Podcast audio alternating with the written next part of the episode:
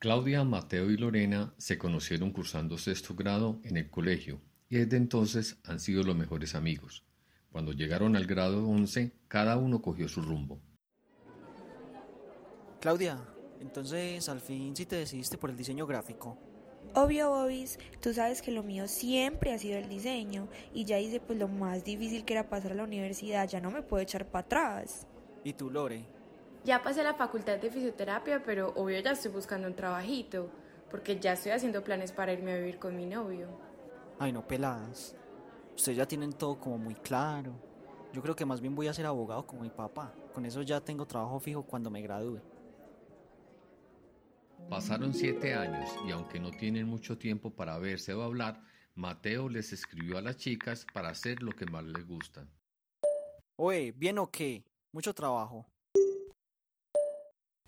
Uf, parce, es que no me alcanza el tiempo ni para ver Netflix. Netflix, mor, yo a duras penas me puedo ver con mi novio. Ah, y yo que las iba a invitar disque a comer hamburguesita en el Burger Master. Pero bueno. Que qué gordo, para eso siempre hay tiempo, que dijo pues. Ay, sí, niños, qué rico. Además, hace mucho tiempo no nos vemos.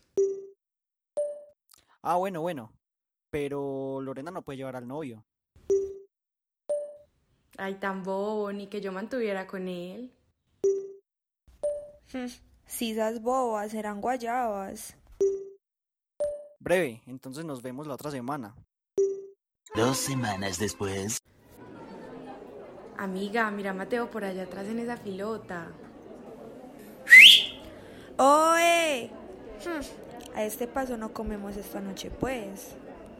Ay, tan boba. Mi novio sí me dijo que a esto venía mucha gente, pero que vale la pena la espera. Y luego de desatrasarse de todos los chismes que tenían guardados,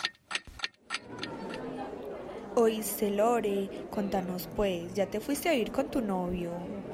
Ay, no, nada. Es que todavía no tenemos plata para comprar nuestro nidito de amor.